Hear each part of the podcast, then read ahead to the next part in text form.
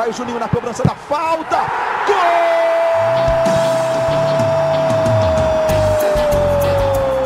Está entrando no ar o podcast. Sabe de quem? Do Vasco! Do Vascão da Gama, do Gigante da Colina. É o GE Vasco.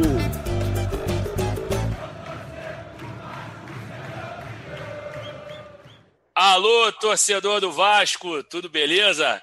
Olha, eu sou Fred Gomes, setorista do Vasco, mas mais uma vez estou atacando de apresentador enquanto Luciano Melo vestiu, calçou, na verdade, o chinelinho. Ele está de férias, né, na molezinha. Eu ia começando o podcast, inclusive, com aquele Fala, torcedor vascaíno, mas essa é a marca do Lulu.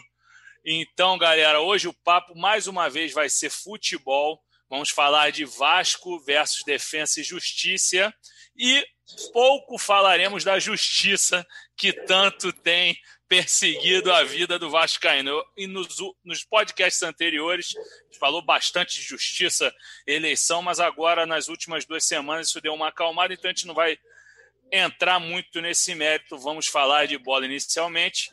E hoje eu estou com um convidado especialíssimo, um cara sensacional que já esteve aqui com a gente por uns bons períodos no Rio. Ele é do Recife, é o grande Elton de Castro, meu amigo. Ele trabalha lá no, na Globo, lá em Pernambuco, é um cara sensacional. E eu perguntei para ele: vem cá, eu te identifico como repórter da Globo, eu te identifico como torcedor do Vasco e repórter. Como é que ele falou? Pode falar que eu sou torcedor do Vasco. Então, além de um grande profissional, que inclusive está concorrendo a um prêmio maneiríssimo que depois eu vou citar temos um torcedor do Vasco para falar da atuação de ontem, que eu já vou dar meu pitaco de cara. O Vasco não jogou nada. E depois eu apresento um velho participante desse podcast aqui, velho só participante, porque ele é jovem, né? Mas vamos lá, Elton, que honra receber você aqui, você que é a cara do torcedor vascaíno, miscigenado, negro e do Nordeste. Obrigado por participar, meu irmão. Tamo junto. Valeu, Fredão. A honra toda minha participar do podcast do Vasco. Mas um, um, detalhe, você falou que a gente vai falar de futebol. No momento, acho que nos últimos 15 anos a gente não fala do futebol se a gente relacionar ao Vasco. A gente vai falar do Vasco Ball. Futebol faz muito tempo que eu não escuto esse jogar. Para você verem aí, o cara me deixou até Seara aqui, já chegou, já cornetando. Esse cara que sabe muito de bola. Vascaíno vai trazer muito, vai agregar demais para esse debate, para a gente vamos dar boas risadas, já que o jogo de ontem não nos permitiu dar risada. Na verdade, foi bem, eu diria, constrangedor pela bola. Óbvio que o resultado foi ótimo para o Vasco, mas a bola não foi legal. Para falar um pouquinho comigo, setorista do Vasco, meu amigo, meu camarada, que divide comigo essa cobertura do Vasco com o Hector, que também está no chinelinho de férias. Marcelo Baltar. Fala, Pepinho, como é que você está? Fala, Fred, tudo bem? Porra, amigo e camarada, mas, mas a primeira vez que você me chama para participar aqui na apresentação. Então... que mentira, cara. Você é, que estava folgando demais, rapaz. Estava folgando. verdade, verdade. Quis, quis tirar essa contigo. Tá tudo bem, tudo certinho. Vamos falar aí sobre o Vasco. Vamos falar com o Elton, né? O velho amigo aí. É, você falou que ele participou, ficou aqui um tempo com a gente no Rio. Eu conheci o Elton quando, sei nem se ele lembra, quando, quando na inauguração da Arena Pernambuco, antes da Copa das Confederações. Fui lá ajudar na cobertura um jogo entre Náutico e Sporting de Portugal, 1 a 1 Foi o Elton, ótimo anfitrião, levou lá para o estádio, depois levou para conhecer Recife. Show de bola. Já deu, já deu o tom aí, né? O tom crítico que ele vai adotar durante esse podcast. Então, deixa comigo aqui em tom crítico, já que você falou que ele foi um ótimo anfitrião, eu já cobri jogo duas vezes na, ó, na Arena Pernambuco. Não, no Retiro eu nunca fui, só fui como turista uma vez. Fui duas vezes na Arena Pernambuco, esse cabra aí não me recebeu nenhuma vez, só Daniel Gomes que teve comigo e Lucas Lialzu. Ele estava, não sei onde esse cara estava, que ele não estava comigo. Mas já que agora... é, é verdade, que... a última vez que eu, que eu vi também lá. Os outros jogos que eu fui, eu não vi mais o Elton lá. Me abandonou. É, Lucas, é. Mas já que, já que ele falou do chinelinho, eu estou vendo que ele está doido para dar uma chinelada na atuação do Vasco. Elton, dê suas impressões sobre Defesa e Justiça 1, Vasco Um. Cara, Fredão, Marcelo e torcedor e torcedora vascaína. Cara, o que eu acho é o seguinte: o time, como sempre, quando o Benítez não joga, ele carece de cérebro no meio campo. Ninguém pensa uma jogada. Você vê os caras, ele pega uma bola e não sabem o que fazer. O Léo Gil, ontem, tudo bem, a gente estava muito desfalcado, mas também quando está completo, sem o Benítez, o meio de campo é horroroso do mesmo jeito. Léo Gil pegou, pegava a bola, ele não sabia se ele tocava do lado ou se ele tentava ir fazer alguma coisa lá de Don Quixote sozinho. E acabava errando muito. O Vasco errou muito, muito a saída de bola. O lado direito do Vasco ele não existe. Ele não existe. O Pikachu 2020 é um ano que, além da pandemia, a atuação dele é para ele esquecer. Não, não, assim, horroroso, horroroso, horroroso, horroroso. Ele não conseguia marcar, ele não conseguia ajudar no apoio, ele não conseguia nem sequer prender a marcação, nada. Então o time ficava com um vácuo ali entre o meio campo e a defesa, e os caras estavam toda hora estourando na zaga do Vasco, principalmente pelo lado direito. Principalmente pelo lado direito. Léo Matos ele não consegue marcar direito também, não conseguia dar o suporte. Até, também ali eu vou dar até um certo desconto, porque vinha muita gente para cima dele. O outro técnico também não deve ser tão lá leigo, né? Disse: Ó, o caminho das pedras é pelo lado direito do Vasco. Eu acho que se meu sobrinho de 8 anos assistir dois jogos do Vasco, ele vai treinar o time da escolinha dele e vai dizer: ataca pelo lado do Pikachu que dá resultado. Então a gente não fez nada. O Vasco não fez nada pelo lado direito. E como sempre, quando não temos, quando não temos o Benítez, que é a única peça ali, acho que é do elenco do Vasco que tem um, uma conexão com o futebol, assim, que toca a bola bem, que lança, que procura o jogo, o Cano ficou muito isolado, muito isolado. Torres é esforçado? É esforçado. Mas não pode caber ao Torres a função de armar o jogo, não dá. Ele é velocista, ele é o cara que vai fazer o desafogo do time.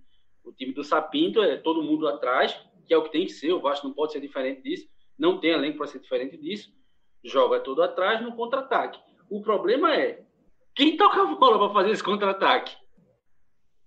É o Vasco se auto-sabota. Ele pega a bola, devolve a bola, lá vem um, outro, lá vem um defesa e justiça.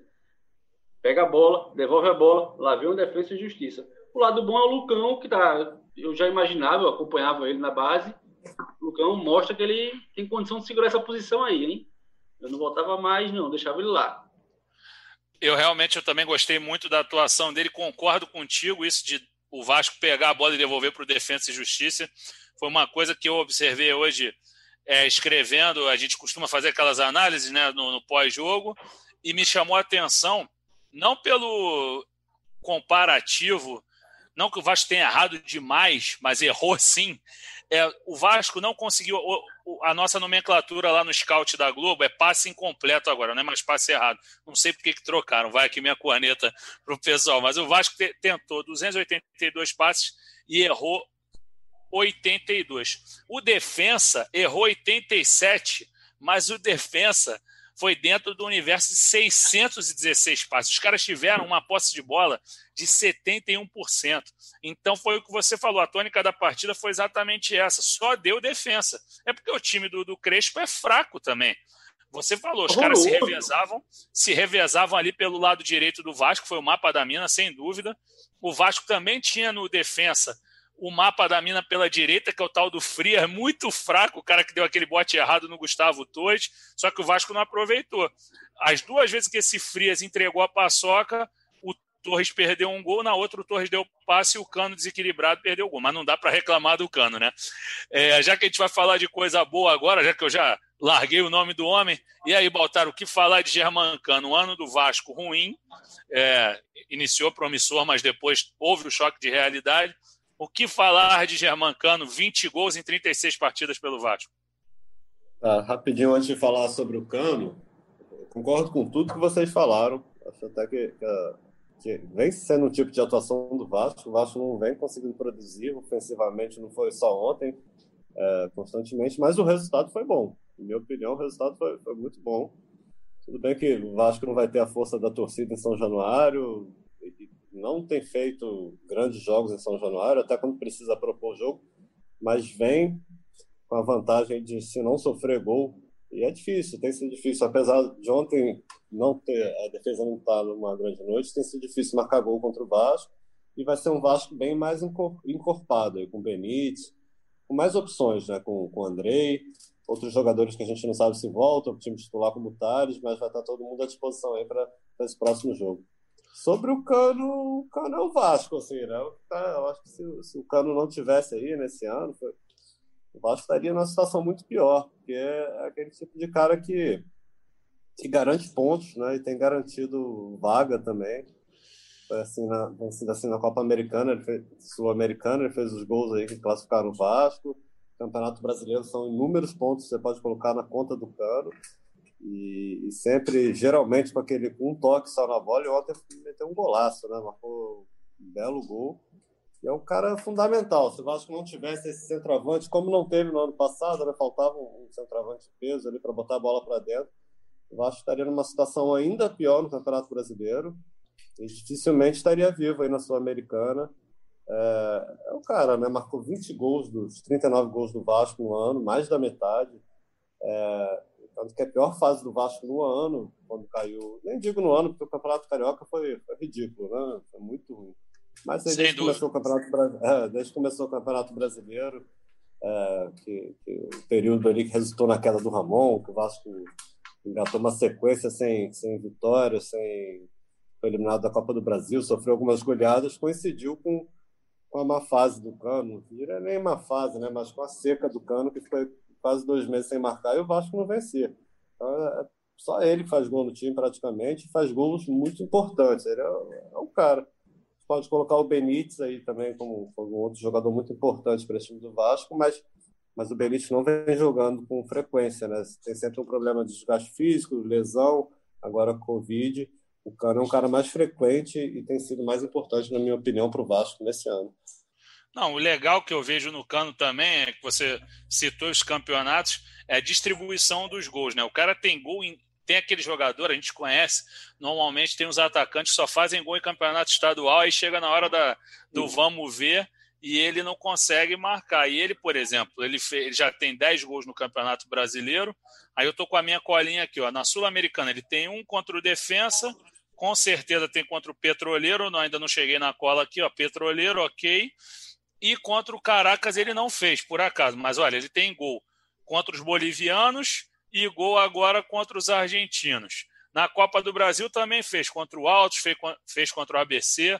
No Carioca fez oito ou nove gols, se eu não estou enganado, e mais dez no Brasileiro, totalizando esses 20 até agora. É, eu acho que é isso mesmo. É, depois eu, eu, eu colo direitinho para falar. É que é muito o Caracas, eu acho que ele não jogou. Tá, ele não tá jogou, falando, ele não jogou, é, você está certo. Ele não jogou nenhum dos dois jogos. É. O titular foi o Ribamar, e aí no final o, o, o Thiago Reis, que era a última opção, acabou entrando e fez o gol, porque o, o Catatal foi expulso de uma maneira que o Zé Colmeia deve ter ficado muito bravo. E em relação ao, ao restante do, da questão do Cano, uma coisa que me chamou a atenção, Elton, eu não sei qual a tua relação com esse ídolo que nós vimos pouco jogar, mas foi muito maneiro que ele foi para as câmeras e falou: para vós, Diego, para vós, e homenageou o Maradona. Eu acho que é uma das figuras é, dentro do mundo esportivo, e não só do mundo, acho que da, do mundo em geral, uma figura política, um símbolo argentino. E os caras amam mesmo. A gente viu aquela loucura que foi na Argentina depois da morte de Maradona e essa homenagem bonita dele. Né? O Vasco até queria entrar com a bandeira da Argentina para homenagear, mas não foi autorizado. O que, que você achou aí desse, dessa previsível homenagem do Cano, mas justíssima, ao Dom Diego Armando Maradona? Não, justíssimo. Até antes do jogo eu estava eu tava pensando, uma coisa vai, duas coisas vão acontecer. Cano vai fazer gol e vai homenagear Maradona. Maradona, para mim, ele é a Argentina, assim. A rivalidade Brasil-Argentina é ali a cara da, de Maradona. Eu vejo mais a cara de Maradona do que a camisa celeste da Argentina porque sou velhinho, tenho 38 anos, então acompanhei assim um pouco mais Maradona jogando, entendeu? Gostava de ver. E para mim ele é um craque, era um cracaço, é um craque porque o que ele fez em campo não morreu, morreu foi a figura física dele e justíssima homenagem do, do e acho que ele pensou se eu tivesse alguém que jogasse 1% igual a Maradona aqui nesse time, eu ia fazer tanto gol. É verdade. Atrás ver Pikachu Aí chora. Aí o pessoal pensa que ele tava chorando por conta do luta. Não, é não, é não, é não, é não.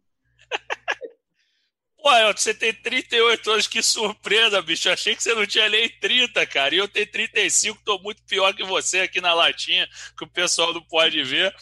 Mas, não, de fato, é, pô, o Maradona é um cara sensacional. Eu conversava com o Baltar, eu vi pouco, por ter 35, mas eu curtia e, e curto pós-futebol do Maradona, digo pós-campo. Sempre gostei dele como treinador e da figura que ele é mesmo. Ele é humano. Personagem, ele, né? Exatamente. Ele é um cara humano, cheio de erros e que as pessoas adoram apontar dedo, mas é um cara fantástico, um cara apaixonado. O cara é o futebol. Ele não é só argentino, ele é o futebol, ele é o sul-americano é, cuspido mesmo, assim, o cara sofrido que veio da favela e sofreu preconceito, teve problema social, teve problema com droga. Eu, eu sou apaixonado pelo Maradona, mas enfim, a gente não está para falar de Maradona. É, mas eu gostei muito da homenagem dele, eu sou fãzaço do Cano, um cara assim fora de série mesmo, o futebol dele me encanta. E uma coisa que você abriu o teu comentário, é, de fato, ontem ele estava isolado demais, coitado, mas não recebi uma bola. Eu concordo contigo, obviamente que eu não vou falar com o tom crítico que você falou, mas o Pikachu teve mais uma partida apagadíssima mesmo, eu não vi ele encostar na bola, de fato... eu eu gostaria de entender o que é que está acontecendo com o Pikachu, é, realmente, porque assim, ele teve, teve, ele já conseguiu boas atuações no, no, Vasco, entendeu? Ele teve fases muito boas no Vasco. Sim. Quando o Jorginho botou ele, acho que foi o Jorginho primeiro a botar ele mais avançado, ele jogou muito bem. Aí depois ele teve umas oscilava, ia bem, ia mal, mas esse ano ele não, ele não, não, não conseguiu nada em momento algum, nem no Carioquinha, nada, nada, nada, nada. E ele foi artilheiro do time no ano passado com 10 gols, para você ter uma noção de como a queda é abrupta e, e chama atenção, porque o cara não realmente foi o que você falou, ele não consegue, ele não, ele, ele não acha um passe bom. Eu acho que o jogo razoável do Pikachu que eu lembro em 2020 é Vasco e Macaé. Foi um jogo que o Felipe Bastos matou a pau também. Foi o lado direito do Vasco funcionou. Foi o primeiro, o primeiro da, da do pós-pandemia. Felipe Bastos, Vinícius e, e, o Pikachu sobraram ali pelo lado direito, e aí ele conseguiu algumas coisas, mas nada de destaque, assim. Até, eu tô vendo que você tá sorrindo, eu vou te dar a palavra, então. Pode Não, eu tô rindo porque você falou que o Felipe Bastos e o Pikachu jogou muito no mesmo jogo. Torcedor vascaíno que acompanhou esse jogo, você não vai conseguir mais ganhar na Mega Sena em 2020. Acabou, tá? Acabou. Eu tava nesse jogo. E o Cano, o Cano fez três gols, não foi? Foi, eu acho que o único hat-trick dele foi isso mesmo. Foi, aqui, ó, tá aqui. Eu tava três. lá e jogaram muito mesmo. O Felipe Bastos deu assistência, o Pikachu ali com o Vinícius, mas, mas parou por ali. Realmente, o Pikachu. Falando sobre Pikachu, eu lembro no, no início do ano, entrando na cobertura do Vasco, eu fui com o Hector antes de começar o futebol até o Carioca. A gente foi na casa dele, fiz fazer uma entrevista com ele. E ele falava sobre esse, esse sonho dele aí, tá, tá se tornando próximo. Ele tem 99 gols como profissional. E faltava um, né? Então a gente imaginava que ia ser logo no início do Carioca, o Cacho sempre fez muito gol. Ele até falou que queria, imaginava que fosse de. Agora eu não lembro se foi de falta ou cobrança de pênalti, tá? E acho que foi falta. Mas parou, né? Não fez mais nenhum gol. Um cara que foi muito importante, aí, como vocês falaram nos últimos anos, fazendo gol pra caramba. Esse ano tá muito mal, tanto na, como lateral, como meia, como qualquer posição, né? A, a pauta que vocês iam fazer, eu lembro que eu ia participar também, mas por um, uma questão de, de escala eu não pude estar com vocês, mas era totalmente pertinente, que era início de temporada, o cara um destaque do Vasco, o gol sem dele era, porra, como um mais um são dois era muito previsível é. e realmente essa queda dele é inacreditável. Agora, Agora para mim, ele não é lateral. Hã? Pra Nunca mim, foi, ele não é né? é lateral. Não dá para ele jogar acho. na lateral. Também acho. E ele, ele ainda é jovem, se eu não me engano, ele tem 29 estourando. Quer ver? Vamos ver aqui a idade dele aqui, colar no, no Dr. Google. Enquanto isso, a gente vai falando de outras coisas. 28, acertei. Ó. Ele fez aniversário dia 5 de junho de 1992. O Pikachu, que é do Pará, né? Arrebentou com a camisa do Paysandu antes de chegar no Vasco. Agora, eu queria trocar a prosa um pouco. Já que a gente estava falando de um lateral direito, que o Elton falou que não é lateral, e eu concordo, que é um cara que tem mais característica ofensiva para atuar no meio como ponta. É, vamos falar do cara que atualmente tem ocupado a lateral do Vasco, mesmo a lateral direita, e assumiu a posição como absoluto. O Caio Tenório teve algumas oportunidades antes, mas desde que foi contratado, o Léo Matos é, conseguiu espaço naquele setor. Só que uma coisa me chamou a atenção, Elton, ontem. Logo que ele chegou, eu fiz uma entrevista com ele e o Léo me disse sobre o apelido É o Louco. Eu falei, cara, vem cá, por que, que teu apelido na Europa era É o Louco? E ele explicou que tão logo que saiu do Brasil num futebol mais tranquilo e se deparou com aquele futebol pegado da Ucrânia, ele teve que se acostumar e começou a largar cotovelo, fazer divididas duras e tudo mais, e acabou é, né, se tornando-se um pouco violento. E ao chegar na Grécia, com esse estilo aí é, um pouco mais truculento, tomou cartões a granel, era amarelo toda hora, e aí ele acabou ganhando esse apelido de El Louco. Disse-me ele que posteriormente se readaptou à Grécia, que é um futebol mais tranquilinho também, é exemplo do Brasil, e que ele parou de dar pancada. Só que desde que ele chegou no Vasco, eu tenho visto que, apesar do apoio na frente, deu profundidade, o jogo contra o esporte é uma prova disso, é, tornou-se um jogador importante no jogo aéreo também, mas na hora de dar porrada ele bate direitinho, vem sentando a mamona, e ontem ele correu o risco sério de ser expulso ao tentar dar uma cotovelada, se eu não me engano, no Pizinho, camisa 29 deles, ele deixa o braço, não satisfeito, ele larga depois com um punho, mas não consegue pegar o cara em cheio. O que, que você achou daquela jogada ali, Elton? Pô, é, o, Léo Matos reincorporou o El Louco, pô, tinha necessidade daquilo? Então, acho que se ele disse que o futebol da Ucrânia era violento, acho que ele tá, né, ele deu aquela, né, voltou para a Ucrânia na cabeça dele, ele tá na Ucrânia.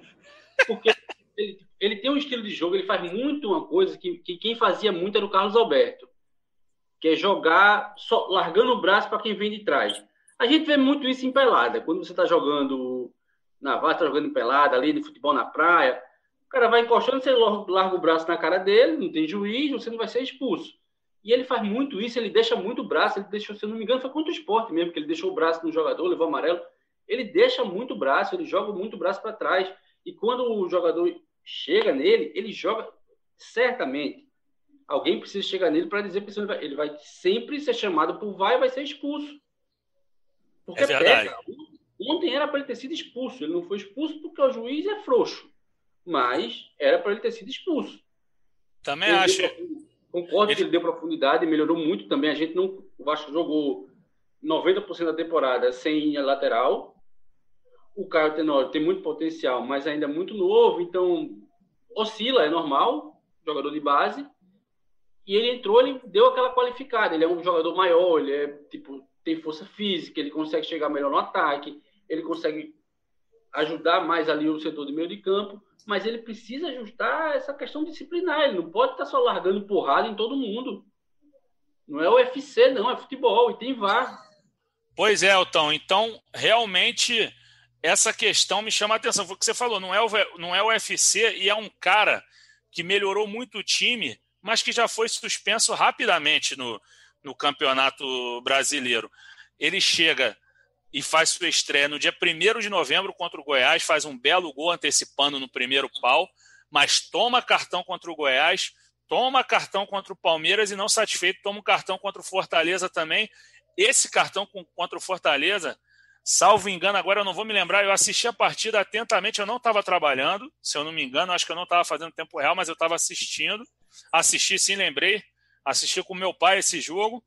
Eu falei, pô, esse cara vai ser expulso, cara, porque ele está chegando muito duro. Como falo, gostei da contratação, melhorou muito o time, cara maneiro. Inclusive, ó, ó Léo, tô falando bem de você também, você não chegar duro em mim, mas tô brincando.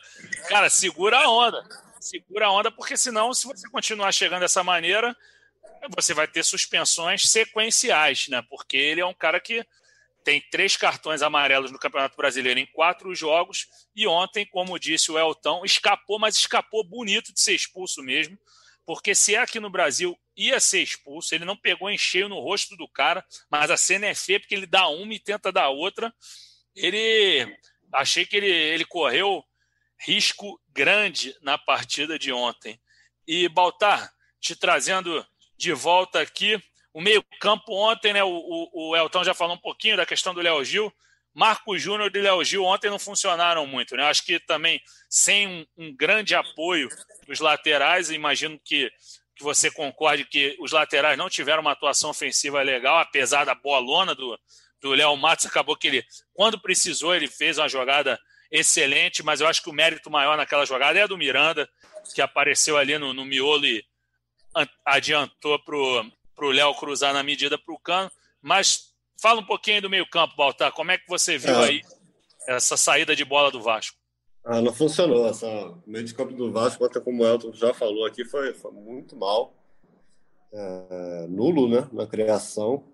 É, e o Léo Gil é um jogador até que, que acho que chegou bem, né? não, não é nenhum craque nem nada, mas fez bons jogos pelo Vasco. O Marco Júnior também tinha feito uma boa partida aí contra o São Paulo, mas não funcionou. É, nesse setor ali, quem é o jogador mais criativo é o Andrei, que estava suspenso ontem, mas também é um jogador que vem oscilando muito, né? não, não é sempre que dá para contar com a boa atuação do Andrei quando ela acontece, geralmente o Vasco vai bem, né? Eu acho que como que vocês formariam o meio de campo titular do Vasco? Eu acho que, que Andrei, é, Léo Gil, Benite, e aí tem a questão dos três atacantes ali, que né, tem uma dificuldade ali, o Vasco tem uma dificuldade com os pontos, o Thales não vai bem, o Vinícius não está indo bem, o Torres está buscando espaço ainda aí. Eu, eu, mas aí eu testaria o Juninho ali para dar uma encorpada nesse meio de campo. É uma, é, é uma boa. É uma, só que o Juninho, assim, eu falo muito pelo que a gente viu no início do ano, na Copa São Paulo também, algumas atuações que ele teve no profissional.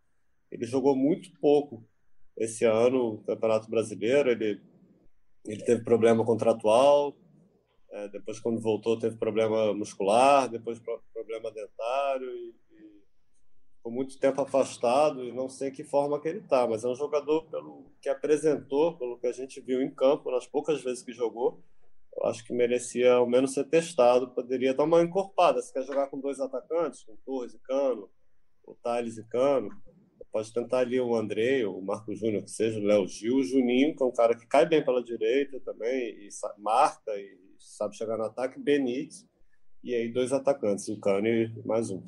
Olha, eu vou te falar uma coisa. Eu já gostei do teu time. Eu só ficaria na dúvida. Eu, sei que a torcida do Vasco não curte muito por enquanto. Não sei o que, que o Elton acha. Eu gosto do Carlinhos, cara. Eu acho que esse cara ainda vai engrenar porque tem uma boa chegada, tem um, uma finalização legal. Eu acho que pode. Ele, ele, me lembra um pernambucano. Ele me lembra um pouco o Kleber Santana. Só que Kleber Santana porra, jogou demais, né, cara? Jogou demais. Mas ele me é, lembra é. fisicamente Fisicamente, o Kleber Santana, no estilo de jogo, só tem que conseguir meter as bolas para dentro, mas acho que ele faz umas inversões legais. Vou. Diga, diga. Oh, acho que ele não foi titular ontem porque estava voltando de, Sim. de Covid, treinou muito pouco, né? Foi, foi, foi meio que direto para o jogo, mas, mas acho que na teoria ele é o reserva imediato do Benítez. Também concordo contigo, pode jogar ele e Benítez ali. É, nessa função que eu falei do Juninho, é, é, porque o Vasco tem tido muito desfalque, né? Então a gente fica vislumbrando aqui um time titular, mas não consegue pôr na prática. É muito difícil, né? O Sapinto vem tendo muito problema para escalar o time. Inclusive ele não, não estava à beira do campo ontem e não vai estar contra o Ceará também. Né? Verdade, Elton, fale alguma besteira aí do Kleber Santana, porque o Kleber Santana jogava demais. Fica à vontade aí. Não vou comparar, não, tá? comparar, não. Queria eu Kleber Santana, 50% dele jogava muito Kleber Santana. Jogava. Mas o Carlinhos, cara, eu não acho ele de todo mal, não. Eu acho que ele tem um problema grave de tomada da, de decisão assim na hora, tipo, dar o passe. Para onde eu vou dar o passe? E, tipo, se ele vai dar o passe, se ele vai dar o último drible. Ele pega a bola, ele dribla um cara, aí dribla outro, aí ele se empolga. Aí ele, tipo, veste o garrincha, quer passar por todo mundo, não rola, ele perde a bola. Ou então ele dá um passe muito, muito equivocado, assim. Tem alguém livre na direita, ele toca na esquerda. Eu acho que essa toma, essa maturidade na hora de tocar a bola, de tomar a decisão, falta ao Carlinhos. Aproveitando também sobre o Juninho, é a mesma coisa. O Juninho ele tem uma habilidade absurda, ele tem uma velocidade muito boa, mas ele demora a soltar a bola. Às vezes ele pega no contra-ataque, ele corre, ele passa por um, em vez de ele tocar e avançar para receber, não. Ele quer passar por um, por dois, por três, perde a bola. Não está na categoria de base. A galera vai chegar junto. Eu queria ver nesse time, não sei porque não é testado, aí vocês podem me falar, Caio Lopes. Porque Caio Lopes não é testado nesse time? Ele já vem treinando que... profissional de vez em quando. Ele vem treinando, ele, ele no início do ano foi puxado pelo Abel, mas o engraçado que numa entrevista que eu e, e Baltar fizemos com o Sapinto, não sei se você acompanhou. Acompanhei, foi... ele não falou do Caio Lopes, não. Não falou, ele falou do MT, falou do Arthur, do Toco Felipe, que foi a pergunta do Baltar. Quem mais que ele falou? Ele falou um terceiro, a João Pedro, né, Baltar? Foi João, João Pedro. Pedro João Pedro. E é bom também. É bom. Hã? JP eu gosto. É, eu também gosto. O Vasco estava até numa, numa história de querer chamar ele só de João, porque chegou um outro João Pedro do Tigres. E aí, pô, enrolou. Eu fui assistir um jogo que o Vasco, acho que o Vasco meteu nove, eu esqueci. Foi uma goleada, cara. Que aí, pô, eu falei, Ih, o João Pedro não é mais João Pedro. Eu fiquei tudo aí, era gol, cagou pra lá. Esse time sub-20 do Vasco é muito bom. Começou a, a Taça Rio mal, mas a Taça Guanabara deitou e rolou, foi campeão com o pé nas costas. Mas eu concordo é, com vocês. Você tem, aí você tem um Caio Lopes e você não testa, Caio Lopes. Pô, como não testa? Tem o João Pedro, por que não testa o João Pedro? Testa Pega um jogo desse aí da Sul-Americana e testa o cara, bota o cara 10 minutos para sentir, bota um cara no Campeonato Brasileiro, porque às vezes você descobre um jogador. Agora não pode mais contratar, então vai ficar sempre com quatro cabeças de bagre, batendo cabeça sem conseguir armar o jogo? Não, pô, bota um, bota um cara que pense o jogo, por mais que ele seja novo, bota um cara que pense o jogo, que consiga articular jogadas para fazer o time desafogar, né? Porque ninguém consegue defender 90 minutos. O Elton. Eu concordo, eu concordo com o Elton. E às vezes me pego perguntando também, pô, por que, que não dá chance para os garotos? Né? O Vasco tem um problema crônico esse ano ali no, nos pontas, né? nos atacantes de lado de velocidade. Tem tanto garoto bom no sub-20, o próprio Caio Lopes. Mas nessa entrevista aí que o, que o Sapinto falou, ele disse que não teve tempo ainda para observar essa garotada que pretende em breve, né? É, mas, mas isso não é de hoje, não. O Ramon não deu chance para essa garotada, enfim, são, são garotos aí que, que eu acho que tem muito futuro no Vasco. Já já tá Eu quero. É, essa história aí, Elton, é, é, um. Isso aí, cara, eu vou te falar, por conta dessa questão aí do embrólio das eleições, a preferência do Vasco é só até 15 de dezembro.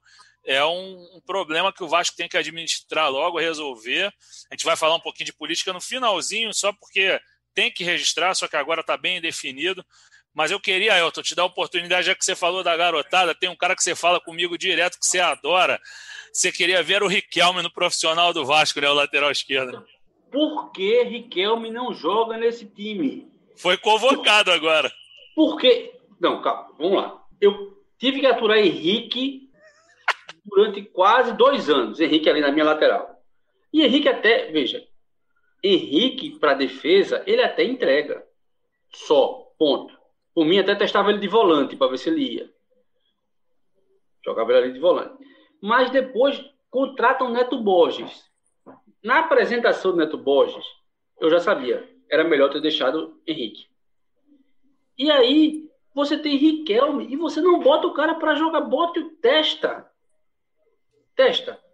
Nem no Carioca. Né? Nem o cara jogando. Já vi jogo da base do Vasco, já vi alguns jogos da base do Vasco. Eu sou viciado em jogar. Eu prefiro ver jogo da base do que ver jogo do profissional por um motivo lógico. Na base, o Vasco joga futebol. No profissional, é só aquele ataque cardíaco que a gente fica lá, teste de. Quando eu chego no médico no final do ano para fazer o check-up, e aí, teu coração tá ótimo, meu filho. Acompanhei a temporada do Vasco toda, tô feliz, tá bom. Morrer não vou. Cardíaco, não. Aí você tem o, o Riquelme e você não testa ele. O que me revolta é você não testar. Você testou o Caio Tenório, tudo bem, ele vai oscilar, é normal. Pelo biotipo do Caio Tenório, eu até colocaria ele para jogar também, assim como o Pikachu, mais avançado. Treinava ele para jogar mais avançado. Filho, lateral não dá porque você não consegue marcar num, cruzamento de escanteio, vai dar ruim para você. Ele é pequenininho, não dá. Agora testa o Riquelme. Ele é habilidoso, ele sabe jogar, ele tem bom passe. Por que não testa o cara? Ele sabe ir bem na defesa. Tanto é que foi convocado agora para a seleção sub-20. E, e, não é um problema de idade, né? Porque, por exemplo, o Caio Lopes tem 20 anos, ele é mais velho que o, que o Juninho, que a gente está falando aqui, por exemplo. É, é verdade. O, o Thales está ali tendo chance, também completou 18 anos. Eu não lembro agora de cabeça quantos anos tem o. 18, 18. Não, é. Mas é 18, 18. É 18 ou 19. É, é 18, é 18. Na mesma faixa, o tem, tem gente mais velha que o Thales. Então, realmente não dá para entender. O Riquelme é mais novinho um pouco, né? mas, mas é um cara muito badalado na, na base. O Riquelme, salvo engano, já fez já fez 19 anos aqui. Vamos botar aqui, Riquelme Vasco. Não, ainda está com 18. 28 de agosto e fez há pouquíssimo tempo. Ah, 28 de agosto de 2002. É, vamos lá, galera. Agora, é, para a gente sacramentar esse jogo, então, é, de vez, Vasco jogou mal, mas se deu bem, vem com um gol na bagagem, um golaço, uma linda jogada do Vasco. É, o que que você, Elton, já que você tanto cornetou, a gente não cornetou tanto, eu e Baltar, o que que você pegou de positivo dessa atuação do, do Vasco Ball, que você, como você tratou o estilo de, de jogo do Vasco? Lucão. Lucão, eu acho que, assim, gosto muito dele, acho que ele tem grande potencial de virar titular do Vasco. Cano, porque, assim, a atuação do Cano é aquilo, né? Ele vai ficar ali e esperar também, coitado, não tem muito mais o que fazer. O Ricardo Graça foi bom, hein? Foi bem sim. Jogou muito bem o Ricardo. E Miranda, cara, eu ainda eu gosto do Miranda, mas eu ainda acho que ele atuaria melhor se ele atuasse mais na frente. De volante, né? De volante, mais na proteção de zaga do que propriamente como zagueiro. Eu acho ele baixo para zagueiro. Meu sogro fala isso também. Meu eu... sogro vascaíno reclama da altura dele, fala que ele não é um jogador tão alto, e eu acho que ele sai muito bem muito bem para o jogo. Ele tem um bom passe, ele sai muito bem. Quando você vê, quando o Vasco ataca, as raras vezes que o Vasco ataca, que ele ataca, que ele vai à frente, ele consegue, ele tem, pronto, ele tem um passe melhor do que o de Marco Júnior. Ele consegue sair melhor do que Marco Júnior. Eu não, não tenho nenhuma birra assim tão grande com o Marco Júnior, não. Eu acho até que ele é bem útil, é um cara útil para ter no elenco. Eu acho que ele marca bem, eu acho que ele consegue entregar alguma coisa dentro da realidade atual do Vasco, ok. Mas eu acho que se conseguisse jogar o Miranda para volante, talvez ele rendesse muito mais e ele mudasse o nível dele. Hoje ele é um zagueiro bom, um Sim. zagueiro ok, que entrega, não, não compromete, mas eu acho que ele poderia ser um volante muito bom. Muito bom. E tem personalidade moleque. Tá aí a dica do Elton, de repente, pode ser uma. Eu acho que ele ainda dá conta como zagueiro, mas foi o que o Elton falou. Bom, eu acho que pode vir a ser muito bom. Ele falou que queria ser o melhor zagueiro do mundo, igual o, o Carnaval. Achei legal, na boa, não é fanfarrão, não. Se fosse um, um jogador fanfarrão que a gente vê falando na gastação, não, a gente vê que é a ambição do moleque mesmo, o brilho do olhar do garoto que, que é um cara que quer dar ao Vasco mesmo assim. Ele já está no Vasco há muito tempo. Moleque que lê livro do Guardiola. Eu sei que tem gente que, que gosta de se promover em cima de leituras e, e, às vezes o cara nem lê de fato, ele tira a foto lá com o livrinho, mas nunca viu. Mas o cara, a gente vê que é um cara interessado, um cara que gosta do Vasco. Pelo menos uma coisa esse elenco tem, é um elenco que gosta do Vasco, de fato. São os caras que, que porra, passaram por dificuldades aí de atrasos salariais brabíssimos, encararam uma... quatro meses sem receber, se não gostar... Exatamente, os caras tinham total liberdade para procurar a justiça, entendeu? E ah, é pandemia, mas eles já sofriam com, com atrasos antes da pandemia. Acabou que o Vasco conseguiu dar uma equalizada, uma normalizada nisso. Mas eu, eu acho que Miranda é, é bem também. E, e, assim, acho que naquela jogada ali foi uma infelicidade dele, cara, no gol do Brian Romero, que ele foi antecipar e largou o cara, deixou o cara sozinho. Porque eu achei o primeiro tempo dele ruim, como você falou, do lado direito não só dele, como do Léo Matos. Mas no segundo tempo ele estava bem, estava desarmando, fez a jogada, ele tirou. No gol contra o São Paulo, o gol que o Gustavo Torres dá aquele bolão para o Cano, é ele quem desarma, se eu não me engano, o Reinaldo, ali na, na defesa vascaína. Eu gosto desse moleque, acho um, um bom zagueiro. Mas de repente fica a dica aí do Elton. Não sei se ele vai, não sei se ele vai investir, porque já que ele quer ser o melhor zagueiro do mundo, acho que ele não trocaria agora. Não, bom, diga. Eu gosto, eu gosto dele como e assim eu não eu não julguei a falha dele e nem o primeiro tempo dele assim que foi abaixo, porque eu acho que a culpa do primeiro tempo dele é muito mais da proteção de zaga do que propriamente do zagueiro, porque explode tudo no cara. Explode tudo no cara. Eu só acho que ele tem um futebol muito bom e eu acho que ele poderia avançar, assim, jogando avançar mais até para virar um jogador disputado fora do país. Feito é o do me fugiu o é volante do Vasco foi pro, pro City. Douglas Luiz. Douglas Luiz. Entendeu? Esse é Eu fera. acho que ele tem condição de ir nessa linha aí, um pouco mais à frente. Como zagueiro, ele vai ter que se esforçar dobrado, porque ele é baixinho. Sim, sim. baixinho nem tanto, né? 1,80m pouco, mas se bem que hoje os zagueiros são todos galalaus, né? Só gigantescos. Mas fechamos a régua, passamos a régua. E, caramba, esqueci como é que o João Canabrava falava. Fecha a conta e passa a régua do Defesa e Justiça. Fechamos esse jogo. E agora eu queria saber o seguinte, galera. Tem um cara aqui no meio dessa conversa aqui que ele está concorrendo, um, um personagem, na verdade, de uma matéria excelente dele, está concorrendo ao prêmio FIFA Fan Award, que é entregue ao torcedor apaixonado, que tem uma história muito bacana. E esse cara é o Marivaldo, é torcedor do esporte. Ele tem 47 anos, ele é morador da cidade de Pombos, que fica no interior de Pernambuco, e que ele sai a pé até o Recife. Ele, o, é, a distância é de 60 quilômetros de Pombos para o Recife e ele vai assistir aos jogos. Agora ele não está podendo, obviamente, por conta da pandemia, mas essa matéria foi produzida, escrita brilhantemente produzida pelo Elton em 28 de setembro do ano passado, quando nós ainda íamos a estádio normalmente. Essa matéria foi muito bacana, teve no Globoesporte.com, na TV Globo. Te pergunto, Elton, você, com, todo, com toda a sua análise do Vasco, quando é que você vai vir a pé ao Rio de Janeiro depois que essa vacila sair para assistir o Vasco? Conta pra gente. sem, sem chance, irmão. É, é. Mas conta um pouquinho da tua história, a história do Marivaldo aí que você, você narrou tão brilhantemente aí em palavras e também já acredito que em várias participações no podcast do Barreto. Conta um pouquinho dessa história pra gente aí que vai concorrer ao prêmio na FIFA.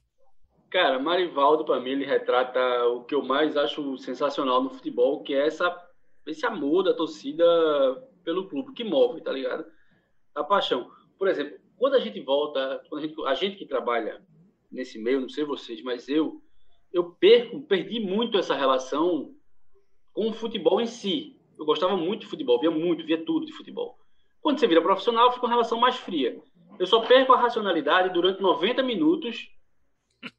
Aí eu perco a racionalidade mesmo, 90 minutos ali enquanto meu time está jogando. O Marivaldo não. Quando o Vasco joga assim 90 minutos, eu não tenho juízo para ninguém, para nada. O Marivaldo não. Ele é apaixonado pelo esporte sempre, cara. Ele vive vestido do esporte. Ele é daqueles caras que a gente transtornado pelo clube. O cara anda no sol. Fred, Marcelo, cara, é um sol assustador, assim. Para fazer a produção, fomos, fomos eu, o Marcelo Cabral, que é o cine, um dos cinegrafistas, eu fui o outro, Uhum. E o nome dele é esse mesmo, Careca Wave, que é nosso auxiliar. Uhum.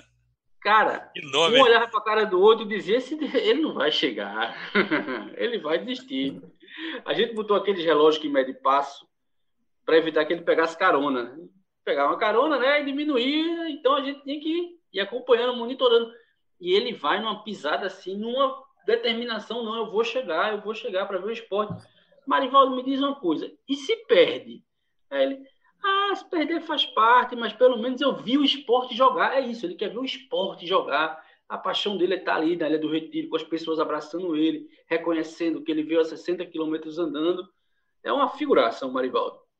É aquele negócio, é, é, é, bem da música que a gente escuta, a gente que já trabalhou na Ilha do Retiro, nós muito menos que você, é, o, é como tem o casaca, casaca, casaca do Vasco, é pelo esporte, né, tudo, né? Que é aquela que começa o casar, casar, casar. Esse é pelo esporte tudo mesmo, né, Elton? Total, ele é pelo esporte. Aí quando saiu essa matéria do, da, essa questão da FIFA, né? Aí eu liguei para ele, pô, Marivaldo, e aí? Tá correndo o prêmio da FIFA, não sei o que é que você espera. Aí ele, eu já me sinto uma celebridade que não sou. Mas eu não quero nada além de felicidade. E a felicidade, para mim, é o esporte. Eu só ele quero saber. Uhum, só quer saber dos Ele podia ganhar um patrocínio um biscoito desse, já que ele leva dois biscoitos recheados para fazer o negócio, podiam patrociná-lo, né? Isso é uma loucura. Ele só anda. Eu pensei que ele, assim, no começo da matéria, né, eu fui um dia antes para gravar a entrevista uhum. e o outro dia para a trajetória. Para dar entrevista, eu fui também, porque muita gente, lógico, quando a gente vai defender a pauta, né? Aí muita gente, Claro que ele não anda. Pô, vamos lá, vamos arriscar, pô. O cara tá dizendo que anda, vamos confiar, vamos lá. Aí quando eu cheguei, e aí, Marivaldo, tua preparação? Ele leva dois pacotes de biscoito, dois pacotes de biscoito e uma garrafinha de água. Cara, deu uma pena disso, é sério. Porque ele não tem muita grana, tá ligado? Aí eu fiquei, meu Deus do céu, eu vou comprar alguma comida para ele, para ele almoçar. Aí foi que eu, o Sinegra e eu, Marcelo e Careca, a gente decidiu, ó, não vamos dar nada que ele não coma normalmente, porque pode atrapalhar ele, pode, pode acabar, zebra. Pode acabar tendo que ir ao banheiro. Tem um pratão, né? Pegar, dar no sol é, depois é complicado. Comprei mais biscoito para ele, né?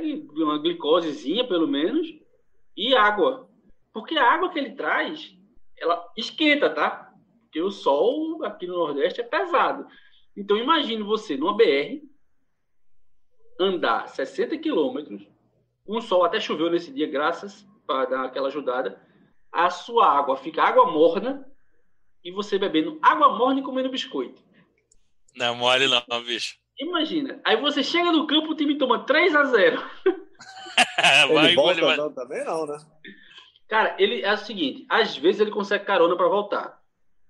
Quando ele não consegue, ele, para quem não é do Recife, para quem não está habituado, ele atravessa a rua, na frente do esporte tem um supermercado, que é 24 horas. Ele passa a noite no supermercado, quando amanhece o dia, ele volta andando. Isso. Sensacional.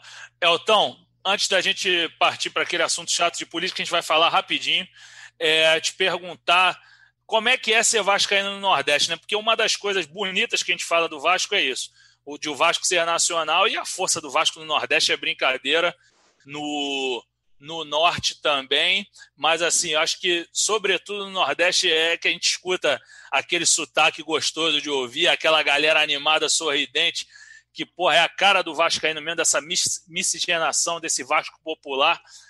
Como é que é torcer para o Vasco à distância e, e, saber de toda essa pujança, dessa força do Vasco? E como é que você começou, né? Como é que você descobriu o Vasco? Foi por família? Conta aí pra gente. Cara, torcer pelo Vasco, sendo pernambucano, é bullying até a morte. Imaginei. Porque aqui a gente se orgulha que todo mundo torce pelo Náutico, pelo Esporte, pelo Santa Cruz.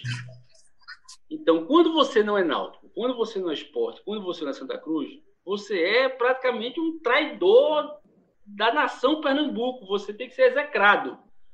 Aí, por que eu virei Vasco? É, e foi de criança, assim. Eu morava em Quipapá, e sim, esse é uma cidade do interior de Pernambuco, e lá só pegava parabólica, lá não tinha Globo local. Então, meu pai, meu pai tricolou, meu pai torce pelo Santa. Então, meu pai não me levava para os jogos do Santa aqui no Recife ou no Engaranhuns, porque era muito pequeno. Levava uhum. meu irmão, mas não me levava. E eu ficava vendo jogos pela televisão. E Teu irmão é Santa mesmo? Hã? Teu irmão é Santa? Meu irmão é Santa. Minha família toda é Santa. Menos uhum. eu. Eu digo ao meu pai, porque você foi burro, você não me levou pro jogo. posso fazer nada. Sim. Aí, como é que se diz?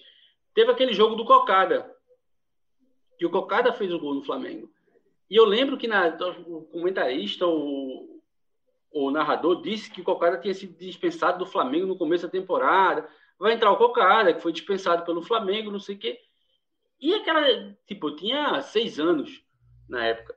E aquele nome Cocada, tipo, me chamou a atenção. Eu fui torcer pro Cocada. Sim. Aí o Cocada entrou e fez o gol. Aí eu comecei a torcer pro time do Cocada. E aí você vai. Aí depois de 89 foi o Quinones. Aí você começa a torcer, tipo, sempre tinha aquela figura que eu torcia. Se apaixonava. Uhum. E depois eu comecei a conhecer, tipo, quando eu tinha uns 10, 11 anos, eu comecei a. Eu, eu sempre gostei de ler, eu comecei a me inteirar da história do, do Vasco. Essa questão da questão racial mesmo do Vasco. E aí o que era um carinho mesmo, de vida de um Vascaíno foi campeão brasileiro de 89, ajudou, e depois a questão racial aí lascou, eu virei Vasco e é isso. Não deixei. Acompanho até hoje. Senti o gostinho de ser Vascaíno, o cara não muda, não. Apesar de todo o bullying que eu sofro, apesar de aturar um péssimo time desde 2012, a gente está nessa luta diária. Ô, ô, Elton, agora eu vou fazer o jabá da minha matéria aqui que eu fiz de anteontem do, do jogo do Maradona contra o Vasco em 94. Esse jogo não passou aqui para o Brasil. Não sei se você me deu essa moral de ler minha matéria. Eu vi, eu vi, mas... eu vi, eu vi. Porque tem aquele lance do Denner, velho. Aquele lance do Denner é sensacional, pô. Pelo amor de é Deus. É brincadeira, né, cara? Esse moleque jogava demais, né? Pô, é sensacional você ver que o, que o Maradona se encantou pelo Denner e foi aquele jogo todo muito maneiro poder contar essa história.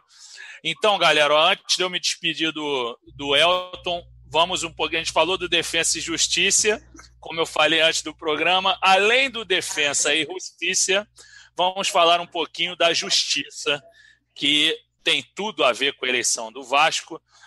Marcelo, o último capítulo, então, para a gente não se alongar muito, foi o pedido do Vasco, né? Na última terça-feira, se eu não me engano, vou depois olhar aqui, pedindo a, que seja realizado um terceiro pleito. Essa, essa petição feita pelo Vasco tem como signatários o Rogério Pérez Fernandes, que é o vice-presidente jurídico, e outros dois advogados. E aí, nesse texto, nessa argumentação do Vasco, fala-se que do, os dois primeiros pleitos estavam viciados, estavam viciados, perdão.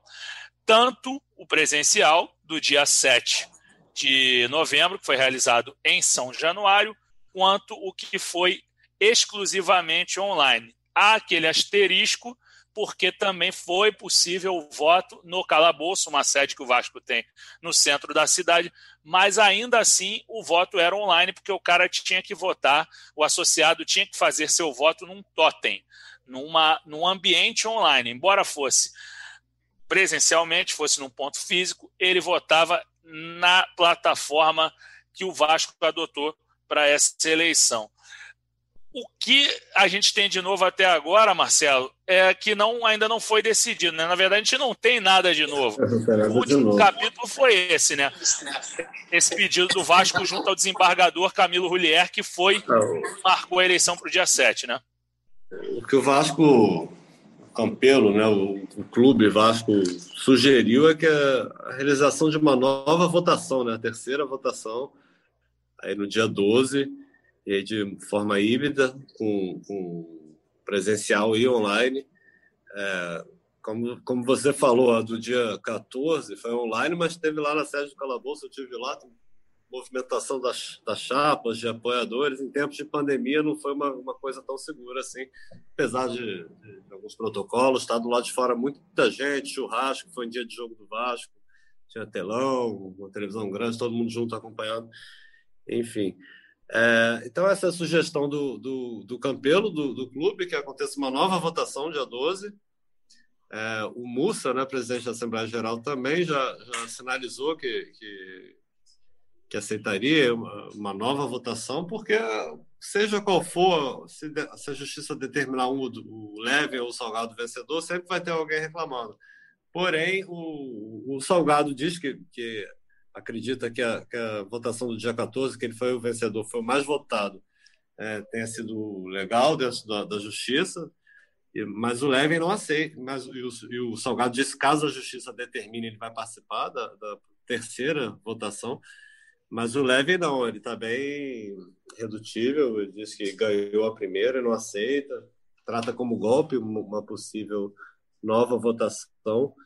Então, a gente segue sem uma definição aí, lembrando que faltam aí três semanas para o dia 20, que é quando entra em recesso o, judici o judiciário, né? E, e, se não houver uma decisão até lá, vai ser complicado, porque o, o, a justiça volta bem em cima da posse do novo presidente. Então, vamos aguardar o que vai acontecer aí. Mas está com o TJ, está com o desembargador e, e, desde que o processo voltou para ele, ele não se manifestou mais né, publicamente. Então, tá tem demorado bastante.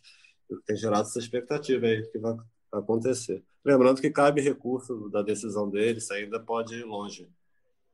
É, exatamente.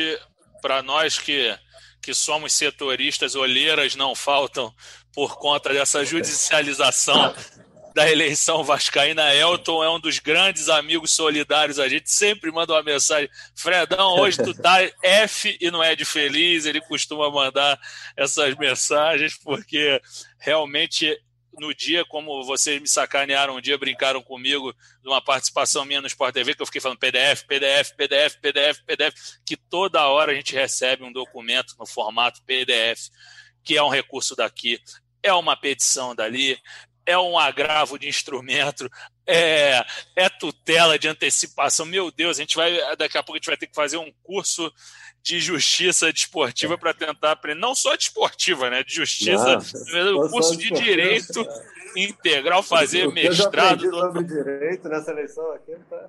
Não é mole, não. Então, como é que você né? acompanha daí do Recife a seleção do Vasco? É, como é que você encara né, tanta dificuldade?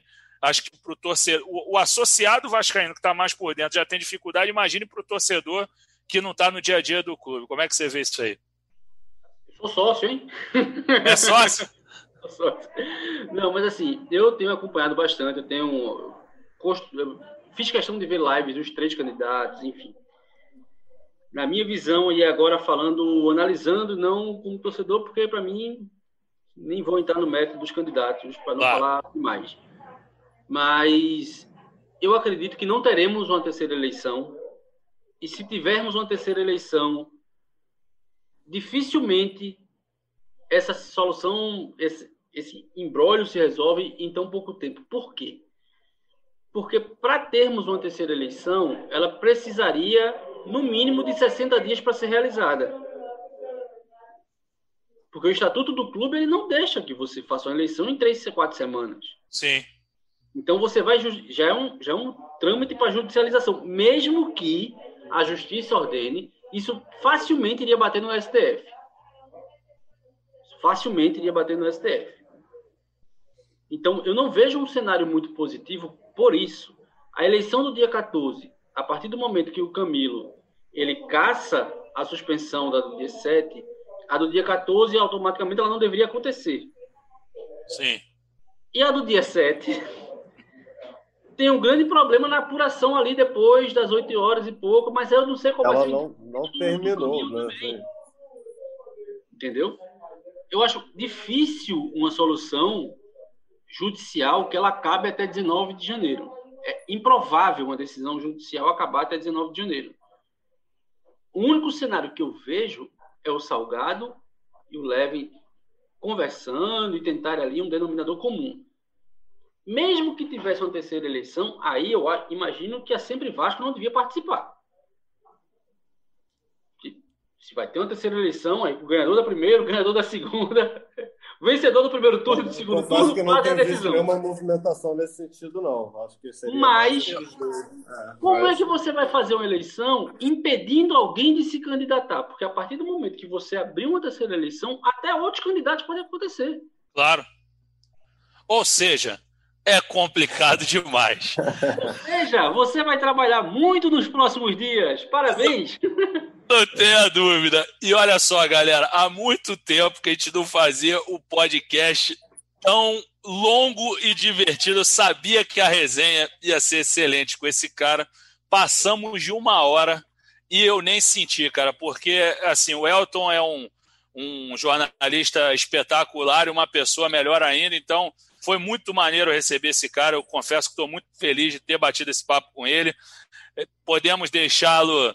É, aliás, podemos deixá-lo, não. Permitimos que ele soltasse a corneta toda e foi muito divertido, mas foi muito informativo. Contou a história lá, que a história dele, do Marivaldo, que vai concorrer a um prêmio da FIFA muito bacana. Então, cara, eu gostei demais. Elton, espero que você volte. Se, se eu puder te convidar, que você aceite tão prontamente como foi, que eu te convidei às 5 horas para você entrar às 5 e 10 e você arrematou na hora. Cara, muito obrigado. Te aguardo no Rio para a gente tomar um suco, entendeu? E muito legal te ver, cara. Espero vê-lo pessoalmente quando essa vacina passar, esse vírus maldito ir embora para a gente curtir, porque você é uma pessoa muito querida por nós, não só aqui no Rio de Janeiro, mas por onde você passou, que você é um cara espetacular.